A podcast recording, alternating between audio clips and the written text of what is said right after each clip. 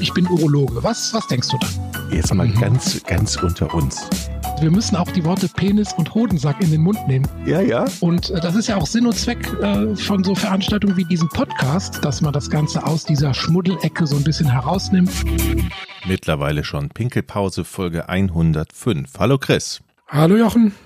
Heute geht es um die Diagnostik bei Blasenkrebs. Die letzten Folgen hat uns ja das Thema Blasenkrebs beschäftigt. Heute mhm. geht es um die Diagnostik. Diagnostik ist immer so, legen Sie sich mal hin, ich drück mal hier für mich als Patient. Äh, mhm. Ich guck mal oder Ultraschall, mhm. machen Sie mal Kniebeugen, husten Sie mal. Mhm. Und, dann, und dann weiß der Arzt das in der Regel.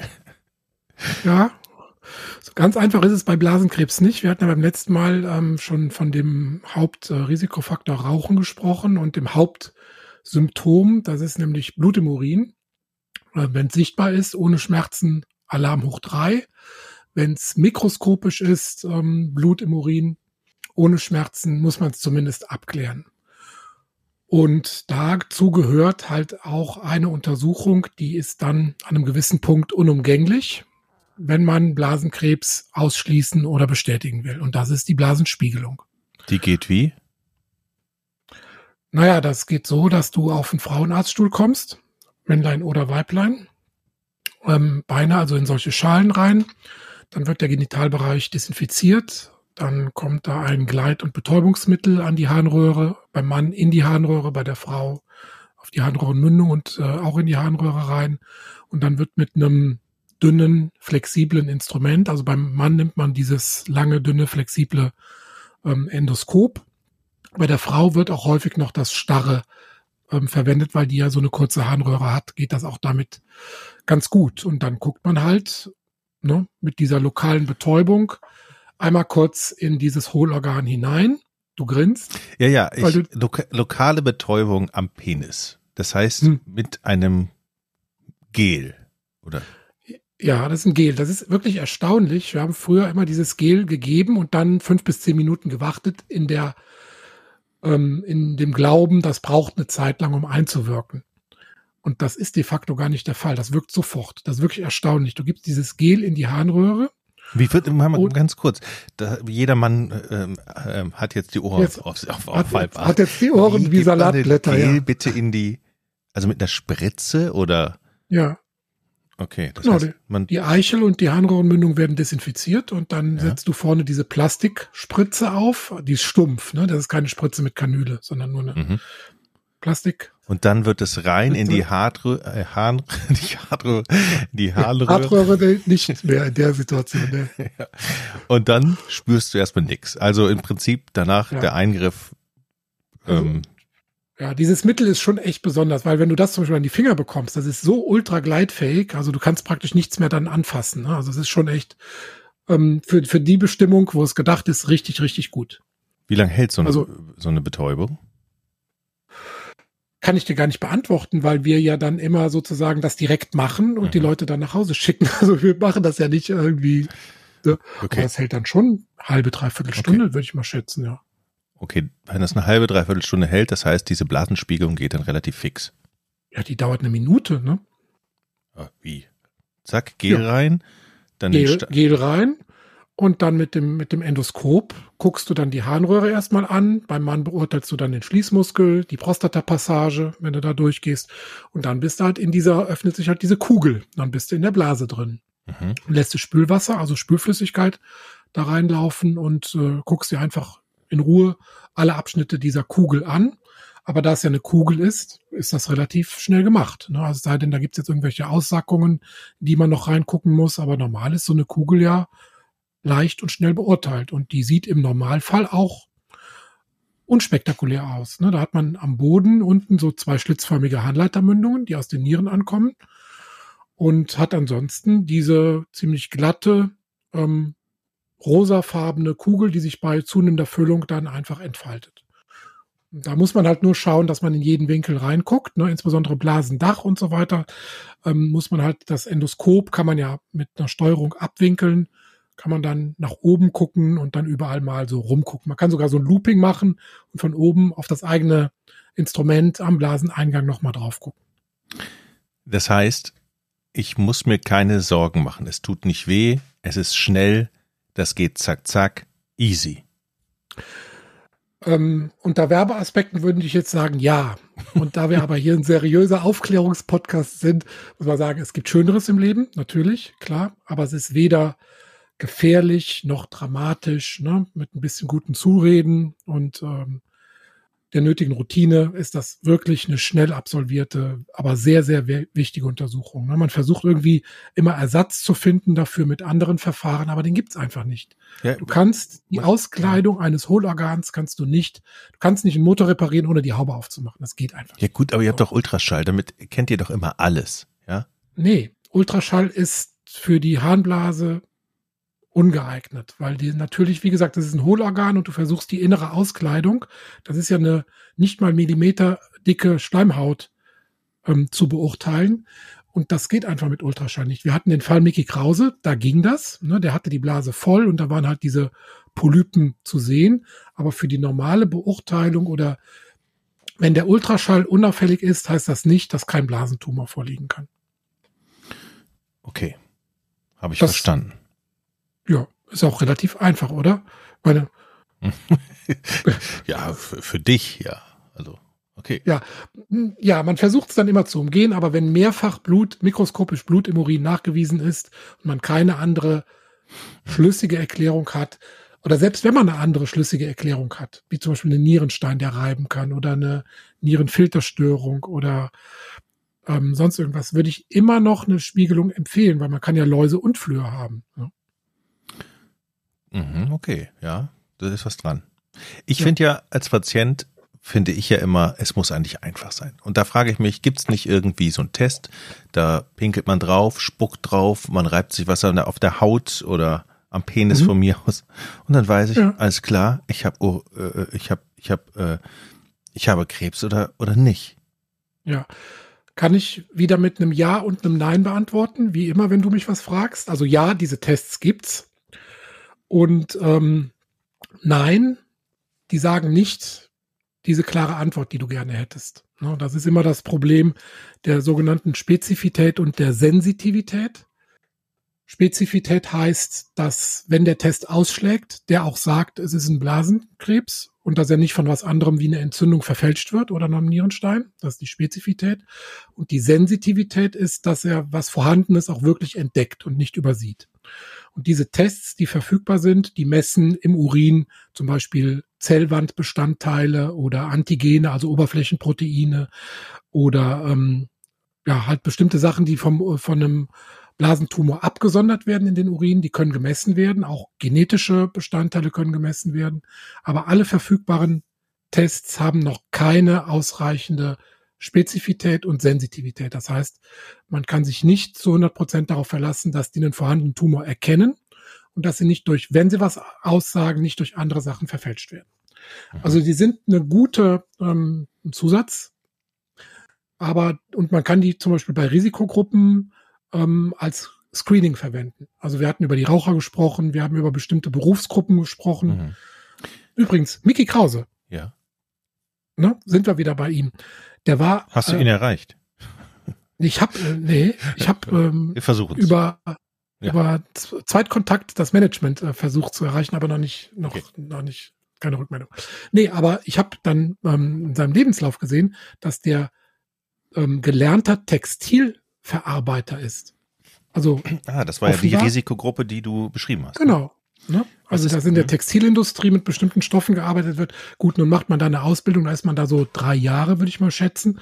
Ob das ausreicht, so viel Schadstoffe aufzunehmen, dass man das als Berufskrankheit anerkannt kriegt. Theoretisch, keine Ahnung. Wenn ich jetzt mal ähm, so, so ins Blaue hineinrede, dann wer würde im, in da, wo viel Textil produziert wird, Bangladesch, China, mhm. mhm. die ostasiatischen, der Raum dort, Türkei möglicherweise, das kann man da dann sehen, dass der Blasenkrebs, die Statistik, dass es dort viel mehr Menschen gibt, die das haben? Gute Frage, bin ich überfragt. Hast du eine Hausaufgabe bis fürs nächste oh. Nein, ich mach das schon. Ich habe noch eine Frage. Du sagst nee, nee, immer, nee, ich mach das schon. Ach, Kollege, ich bin dir der Urologe. Ja, mit Zahlen das rausfinden, das kann ich ja auch. Nein. Okay, also du hast, Aufgabe ja, Blasenkarzinom Bangladesch. Ja, Zum Beispiel. Ähm, eine Frage habe ich noch, du erwähnst ja immer die Raucher. Was ist denn mit den Säufern? Also Alkohol Säufer- geht doch auch die immer Säu- durch die Blase. Ja, aber da gibt es tatsächlich jetzt nicht den bewiesenen Boah, Zusammenhang. Das heißt, äh, das, das, das Bierchen ist am Abend ist für an, das ist sowieso nicht gut, aber bei der Blase ist es jetzt nicht unbedingt ganz schlecht. Boah. Ja. Das ist sowieso, glaube ich, nicht so ganz schlecht. Kommt immer auf die Menge an. Aber nee, nee, da Okay. musst du dir jetzt keine großen Sorgen machen. Ich rede für die anderen jetzt, nicht für mich jetzt. Ja, du hast für, hast unsere für Hörer. gefragt, ja, ja, ja, ja. Okay. Okay, also fassen wir zusammen. Spiegelung ist notwendig, wenn Blut im Urin ist. Es gibt keine anderen Untersuchungen wie CT, Ultraschall oder MRT. Es gibt Blasen ähm.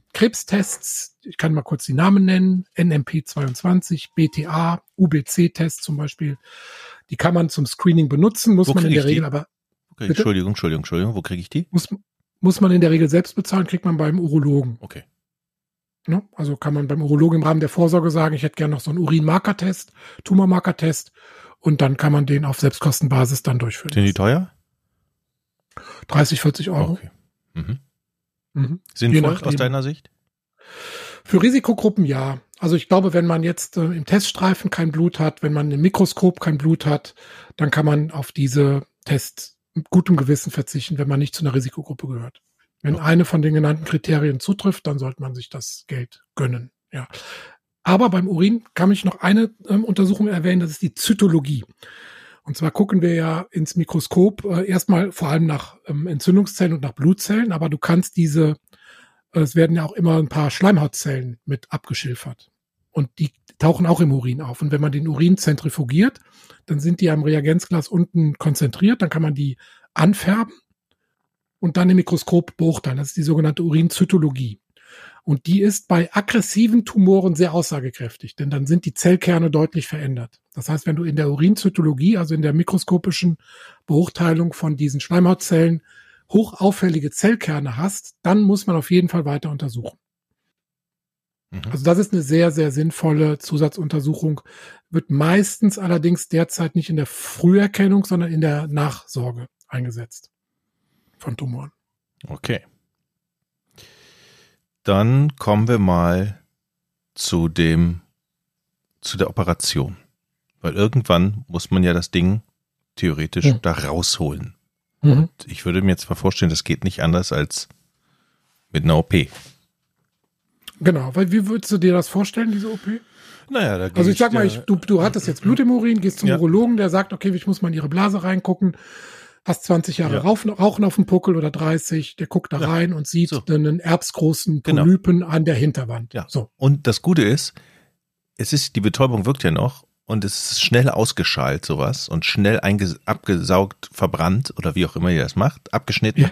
Das heißt, im Jetzt hast du gleichen, ja schon vier, vier Verfahren schon genannt, die, also im gleichen Atem, im gleichen, ja, in, in einem Satz. ja. Vier OPs, die es alle gibt, schon genannt. Ja. Aber was, was wichtig ist, worauf ich hinaus wollte, ist, dass man einiges schon in Einzelfällen schon direkt bei der Erstdiagnose erledigen kann.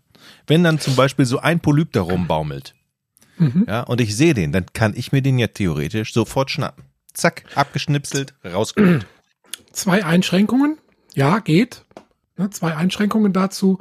Erstens, natürlich hat der Patient bei der ähm, Spiegelung in der Praxis nur eine Betäubung der Harnröhre. Das heißt, er hat ja keine Betäubung der Blase. Und wenn du dem dann irgendwas rausreißt mit der Biopsiezange, wird er nicht erfreut sein, primär. Okay. Und, und zweitens äh, nutzt du bei dem, bei der Blasenspiegelung eine normale Spüllösung. In der Regel ist das Ringerlösung, Kochsalzlösung.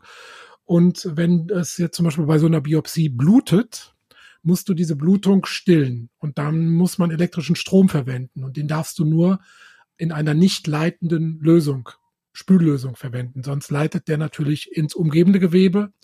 Und dann, ähm, also das, das geht einfach nicht. Also du kannst eine kalte Biopsie machen, so nennen wir das. Ähm, aber da immer die Gefahr schmerzhaft und blutend. Deshalb würde ich lieber, wenn so kleine Befunde bestehen, auch dann den Patienten in Narkose legen und dann mit der entsprechenden, mit dem entsprechenden Instrumentarium, das sind nämlich andere Instrumente und der entsprechenden ähm, Koagulation, Spüllösung, ähm, dann in Narkose behandeln. Ambulant oder muss ich liegen im Krankenhaus? Das kommt auf die Größe des Befundes an. In der Regel mu- musst du schon zwei, drei Tage ins Krankenhaus mit dem mit so einem Befund. Mhm. Mhm. Aber du hast, du bist ausgewichen, wie das so deine Art ist. Ja. Wieso? Du hast gesagt, gehobelt, weggeschnipselt, ähm, ja, weggelasert, äh, äh zerbrutzelt.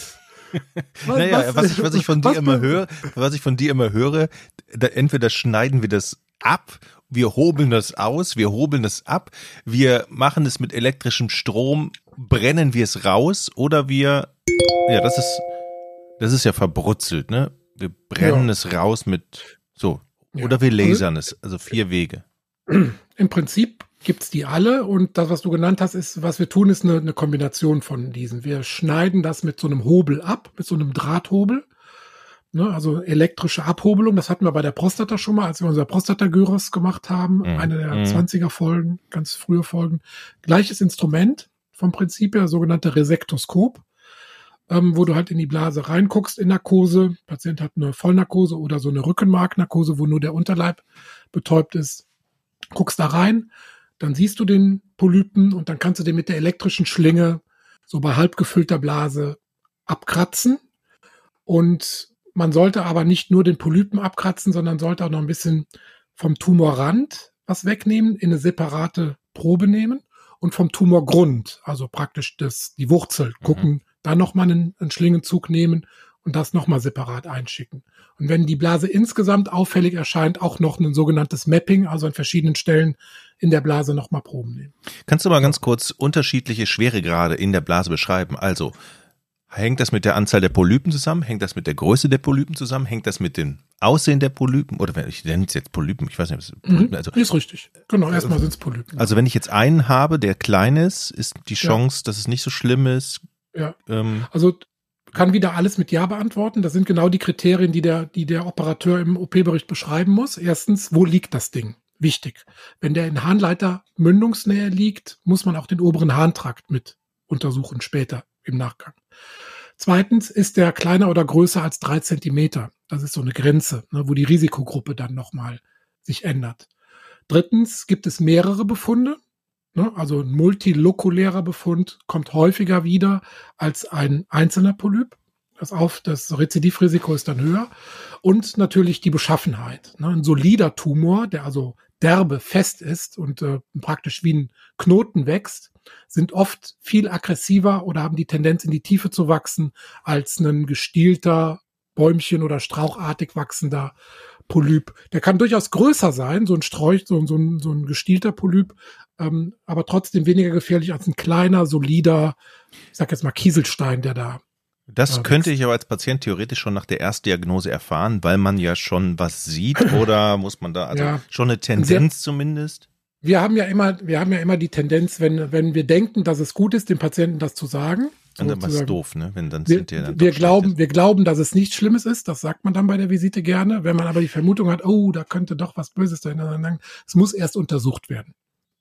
Das also ich würde an diesen Sätzen nach der OP würde ich mal nichts ableiten. Also das ist nicht seriös. Man ah, okay. muss das, ich habe da schon alles erlebt, dass da kleine Tumoren doch extrem aggressiv sind oder große Tumoren ähm, einfach nur ein Anfangsstadium darstellen.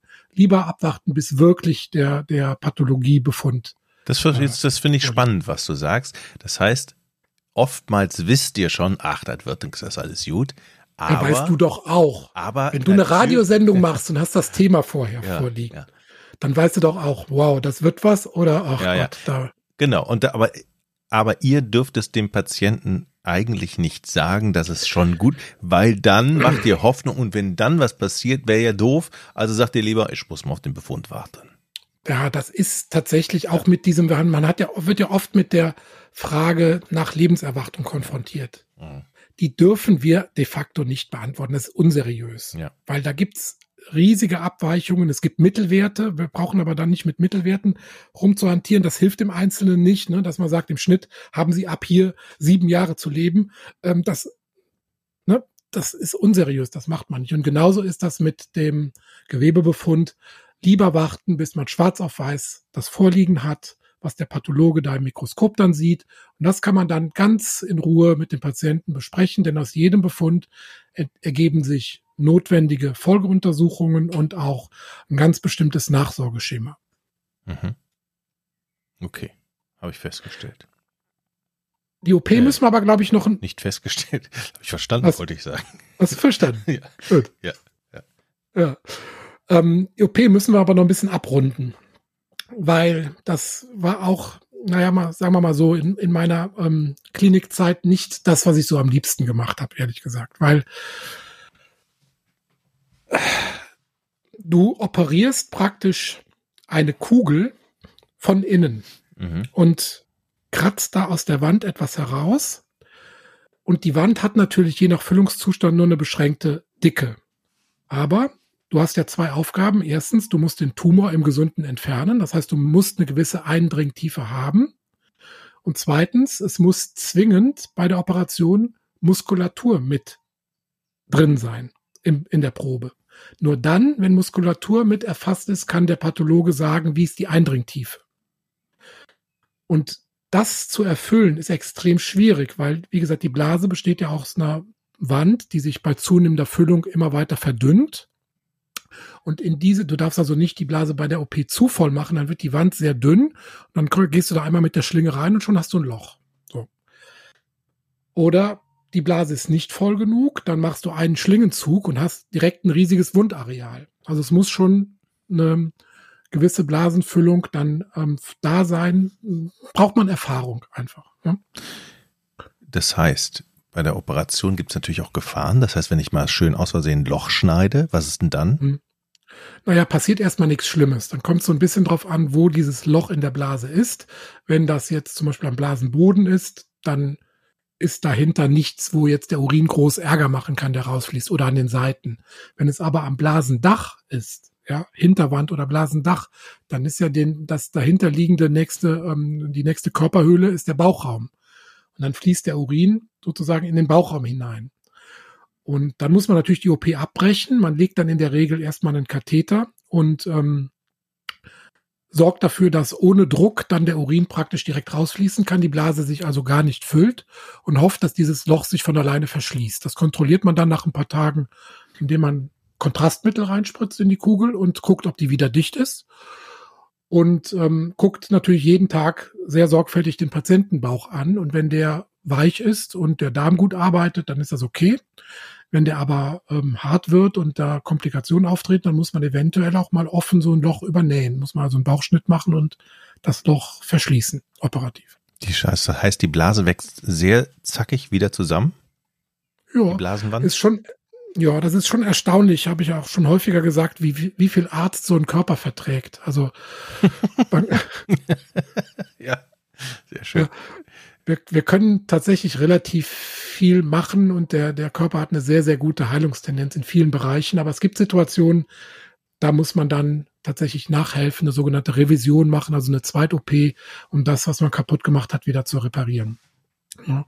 Und so eine Blasenperforation ist echt schnell passiert. Also das ist ähm, schon eine Gratwanderung, so, ein, so eine OP. Hm. Wie dick ist die Blasenwand?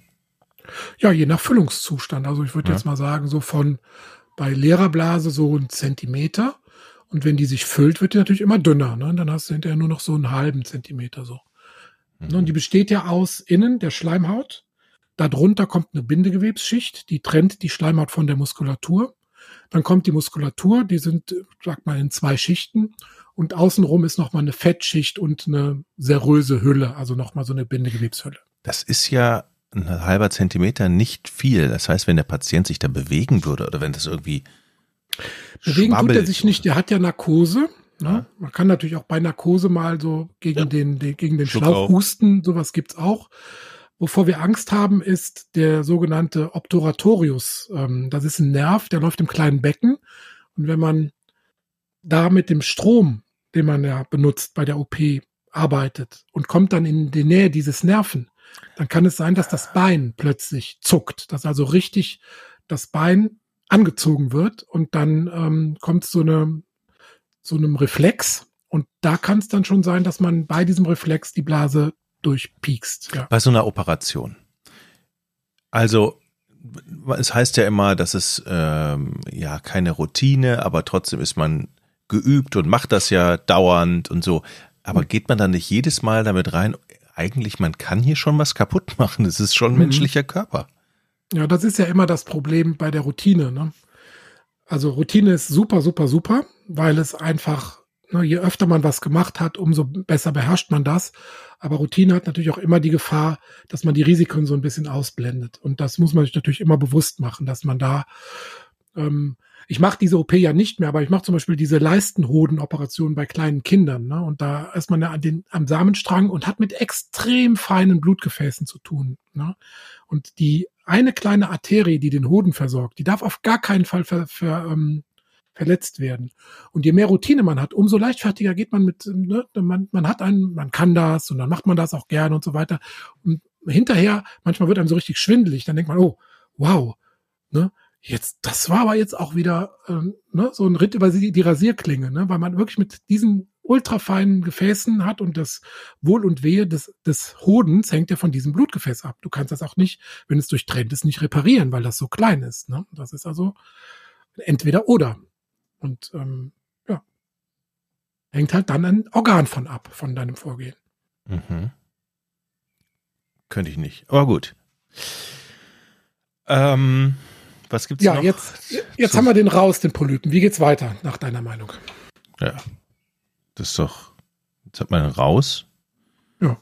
Und dann, dann wo, wo geht das Gewebe dann hin? Na gut, zum Pathologen natürlich, ne? Der guckt sich das an und macht ja. so macht einen Gewebebefund. Genau, macht einen Gewebefund und beschreibt da drin mehrere Dinge. Nämlich erstmal das Wichtigste, was ist das überhaupt für ein Gewebe? Die meisten ähm, gehen ja von dieser Schleimhaut der Blase aus. Urothelkarzinom hatten wir besprochen, ich glaube, bei der letzten Folge. Es gibt aber durchaus auch andere. Also ich habe schon Absiedlungen von Magentumoren in der Blase gesehen, ja, oder einfach andere, was weiß ich, Drüsenzellen, die dazwischen liegen könnten, zwischen den Blasenzellen und dann einfach ganz andere Karzinome existieren. Oder wie wir erwähnt hatten, in anderen Ländern sind äh, Plattenepithelkarzinome, also verhornende Schleimhäute, häufiger als bei uns. Also es muss erstmal überhaupt der Gewebeursprung definiert werden. Ne? Was für, von welchem Gewebe geht dieses Ding überhaupt aus? Das ist immer die Grundlage. Zweiter Punkt, wie aggressiv ist das? Man unterscheidet grob in High Grade, also aggressiv, und Low Grade, nicht sehr aggressiv, also dem Ursprungsgewebe noch sehr ähnlich. Und dann wird die Eindringtiefe bestimmt. Das ist, glaube ich, für den Pathologen das Schwierigste, weil wenn wir mit elektrischem Strom da abhobeln, machen wir natürlich auch Artefakte durch den Strom, sogenannte Koagulationsnekrosen. Das heißt, die Zellen werden also durch unser Abhobeln auch verändert. Und dann kann der das oft gar nicht so richtig beurteilen. Und gut ist halt immer, wenn man einen tiefen Schlingenzug hat und den Tumor mit einem Zug sozusagen entfernt hat, und dann kann der praktisch schauen, wie weit ist die Wurzel im Blumentopf drin. Also dann wäre wär praktisch der Schlingenzug unser Blumentopf und der guckt dann im Querschnitt einfach, wie tief geht das da rein. Äh, hat es überhaupt die Schleimhaut verlassen? Geht es in die Bindegewebsschicht rein oder geht sogar nach unten tief in die Muskulatur rein? Wenn das der das Fall ist, dann, ist doof. Ja, also wenn das, wenn das Ursprungsgewebe kein Urothelkarzinom ist, ist doof. Wenn das Aggressivität hoch ist, ist doof. Und wenn es in Bindegewebsschicht oder sogar Muskulatur eingewachsen ist, ist auch doof. Und da richten sich die weiteren Therapien ganz entscheidend nach. Also das ist im Prinzip das aller, aller, aller Wichtigste, was dann bei dieser Pathologie rauskommt. Und die sind da wirklich mittlerweile gut. Die machen oft Zusatzfärbungen, sogenannte Immunhistochemien, um dann wirklich auch tiefer liegende Tumorzellen noch zu erkennen oder hat wirklich sich komplett festzulegen, äh, worum es sich denn jetzt wirklich handelt. Hm. Würdest du auch den Patienten empfehlen, sich vorher immer zu informieren, wo man operiert wird? Weil wir hatten ja mal das Thema, dass ähm, manche Operationen von Ärzten sehr oft gemacht werden, die dann sehr gute Erfahrung haben. Ist das mhm. hier genauso oder ist das, mhm. ja, das kann jeder? Ähm, wieder beides. Ähm, das ist eine Standard-OP, die macht jede Klinik, die eine Urologie hat. Und das ist tatsächlich wie immer vom Operateur abhängig. Wenn der gute Erfahrung hat, ist das ein wirklichen Routineeingriff. Ähm, man könnte einen Punkt anführen, das ist die sogenannte photodynamische Diagnostik, PDD. Da gibt man ein lichtaktiviertes Medikament in die Blase und äh, also praktisch bei der Spiegelung. Ne? Der, der niedergelassene Urologe hat einen Polypen gesehen und dann schickt er den Patienten ins Krankenhaus und die können dann diese OP unter photodynamischer Diagnostik machen. Das heißt, es wird ein lichtaktiviertes Medikament in die Blase gegeben, dann wird Blaulicht angeschaltet und dann leuchtet nicht nur der Polyp, sondern eventuell auch andere, möglicherweise mit dem bloßen Auge nicht sichtbare Areale. Und damit kann man die Entdeckungsrate von Blasentumoren um 20 Prozent erhöhen. Das heißt also, wenn man die Wahl hat, kann man auch in so eine Klinik gehen, die diese PDD anbietet, die photodynamische Diagnostik, um dann vielleicht den Erkennungsgrad von Blasentumoren noch zu erhöhen. Standard ist das noch nicht. Das ist zwar in den Leitlinien erwähnt, aber äh, die Klinik ist nicht verpflichtet, das anzuwenden. Was wohl empfohlen wird, ist nach der OP, wenn also keine, kein Loch in der Blase ist, wenn es nicht blutet, dass man in den, innerhalb der ersten 24 Stunden ein Mittel, eine Chemotherapie in die Blase reingibt, damit man eventuell bei der Hobelung ähm, verstreute Tumorzellen ähm, direkt in der Blase vor Ort abtötet. Sogenannte Mitomycin-Installation. Das wird tatsächlich empfohlen, dass man das nach der OP macht. Und diese Standards einzuhalten, das ist natürlich Aufgabe der, der operierenden Klinik. Okay. Hm. Habe ich verstanden. Hm. Was gibt's noch zu sagen? Ja, ich weiß nicht, wie viel, wie viel Lust du noch hast. Wir können hier einen Cut machen und beim nächsten Mal weitermachen. Wir können noch besprechen, wie denn jetzt dann weitergegangen wird mit Röntgenuntersuchungen zum Beispiel, was dann an Zusatzuntersuchungen nötig ist nach so einer Diagnose, ob überhaupt Zusatzuntersuchungen nötig sind. Mich würde hier abschließend tatsächlich, vielleicht können wir den Rest dann tatsächlich in einer anderen Folge nochmal machen, nochmal, ja. nochmal ähm, lass uns noch mal darauf eingehen, wie die Heilungschancen sind dann so. Also. Ja. Mhm. Ich, ja, ich weiß, du kannst nur Ja und Nein sagen. ich kann immer auch Ja sagen, weißt du doch. Nee, aber das kann man, das kann man ganz gut ähm, beantworten. Und das ist aber auch Thema der nächsten und übernächsten Folge. Aber ich kann das ja schon mal ein bisschen vorwegnehmen. Wir hatten ja auch beim letzten Mal schon gesagt, 75 Prozent, also drei von vier Tumoren sind bei Diagnose oberflächlich und damit sehr, sehr, sehr, sehr gut heilbar. Die haben halt innerhalb von ein paar Jahren eine Rezidivrate, also eine Wiederaufflackerungsrate, nenne ich es mal, von etwa 50 Prozent, dass sie wiederkommen. Man muss also eine gute Nachsorge betreiben. Ähm, ein paar sind bei Diagnose schon in die Tiefe gewachsen, 20, 25 Prozent. Da ist dann die Heilungschance schon deutlich niedriger. Und ähm, 4 Prozent haben bei Diagnose schon gestreut, also in Nachbarorgane oder Lymphknoten. Und da ist dann mit einer lokalen Behandlung, mit einer OP das nicht zu heilen, dann muss man tatsächlich große operative Verfahren und zusätzliche Chemotherapieverfahren anwenden. Das sind jetzt mal so grob die Hausnummern, die ich zum Ende der Folge mit auf den Weg geben kann. Also drei Viertel super heilbar, gut behandelbar, muss kontrolliert werden.